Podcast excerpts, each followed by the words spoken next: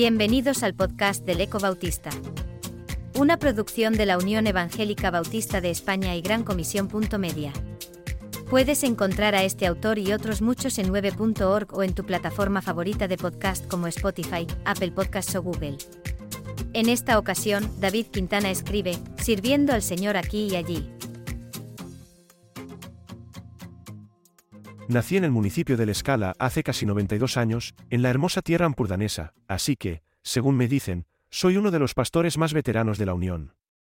Crecí en un hogar cristiano donde mis padres y abuelos habían conocido a Cristo a través del insigne misionero Eric Lund, el primer misionero bautista sueco que evangelizó en nuestro país y que comenzó su labor al principio muy cerca de la frontera francesa, entre los pueblos de la costa como Jansá, por de la selva y la escala.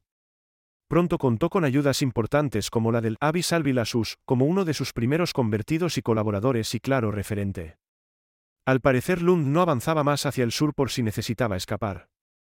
En esas visitas a los pueblos como colportor, dejando literatura evangélica, llegó a hablar catalán y por ello la gente le escuchaba con interés, aunque con cierto temor al saber que era protestante y extranjero, y como sabemos, España solo podía ser católica. En dichos pueblos se iban estableciendo grupos de cristianos. En la escala alquiló una sala de bailes, donde los vecinos fueron a escucharle y así mis abuelos y padres se convirtieron. Después ya pudo cruzar la frontera con más estabilidad y comenzó a predicar en Figueres hacia 1887.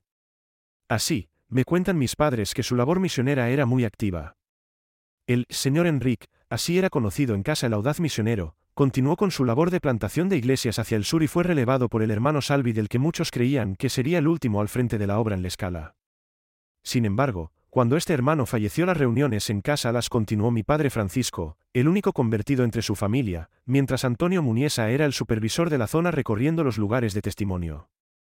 Más tarde los domingos nos visitaban también pastores como Feliu Simón, Ambrós Celma y Antonio Almudévar laicos como Pere Mateo, que nos acompañó durante toda la Segunda Guerra Mundial.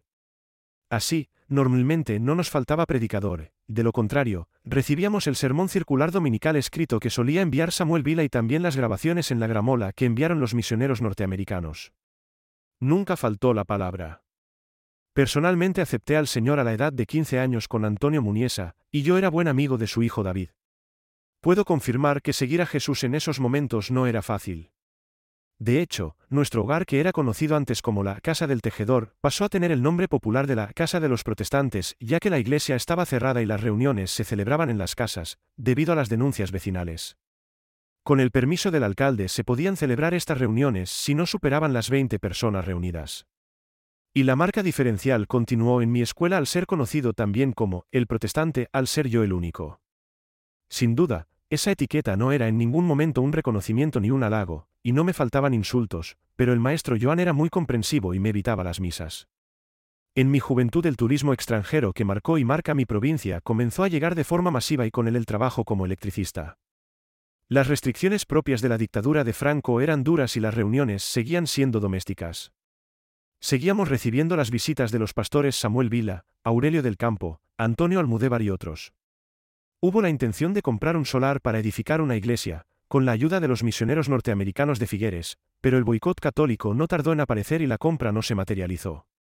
A insistencia de la mayoría de mi familia, que vivía allí, viajé a los 32 años a Mar del Plata, Argentina, a donde trabajé como electricista, y me integré en la obra acompañando y traduciendo a misioneros.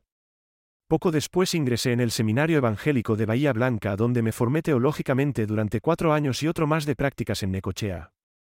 En ese último tiempo conocí a una bella organista llamada Betty que luego, tras los estudios, sería mi esposa en 1971 y con la que Dios nos regaló a nuestra hija Débora. Recientemente hemos celebrado nuestras bodas de oro. Ya graduado y tras la boda a los 40 años, serví en el pastorado de varias iglesias, y General Madariaga, Morón, González Chávez, etc., de la Unión Evangélica Argentina y donde se integraban las iglesias bautistas. Después del tiempo de pastorado, en 1973 tomamos un paréntesis para formación de maestros y evangelismo de niños durante tres años. Unos años después llegó a Mar del Plata el barco Doulos y se presentó a España como un país de gran necesidad misionera y entonces decidí regresar y servir allí al Señor de forma completa. Así pues, me comuniqué con Samuel Vila para ponerme a disposición y el Señor abrió las puertas a través de la misionera Violeta Campderros, que hizo gestiones para conseguir los fondos iniciales de los gastos de viaje. Así pues, en 1984 regresé a casa, el Ampurdán, donde me ofrecieron el pastorado de Figueres y la escala y de nuevo servir en la UBE, pues los misioneros norteamericanos regresaban a su país y era necesaria una labor pastoral e iniciamos campañas evangelísticas con coro y enseñanza de instrumentos, con la inestimable ayuda de la citada organista, combinando las actividades en las dos iglesias. Esta etapa fue muy hermosa, con muchos niños y adolescentes, especialmente en la escala, y que confiamos que esa semilla pueda crecer y continuar en los hogares de estos jóvenes. Como ejemplo, se da la circunstancia curiosa que allí el alcalde era, en ese momento, un antiguo alumno de la escuela dominical y facilitó mucho nuestra labor, incluso tuvimos una campaña con Luis Palau, su familia es originaria de la escala, en la que incluso participó el sacerdote católico. En esta labor pastoral en las dos iglesias me desempeñé durante ocho años hasta la jubilación, cuando me sustituyó el joven Eleazar Martínez con su esposa M. Victoria, ambos recién graduados del Seminario Bautista. Desde entonces seguimos viviendo en Figueres y ahora asistimos y participamos en la iglesia de Roses, que está por cumplir su primera década, y donde deseamos ver el crecimiento de la obra, involucrados en el programa coral y la oración. A la vez participamos en un programa especial para la tercera edad en Figueres. Damos gracias a Dios por su cuidado y fidelidad a lo largo de todos estos años.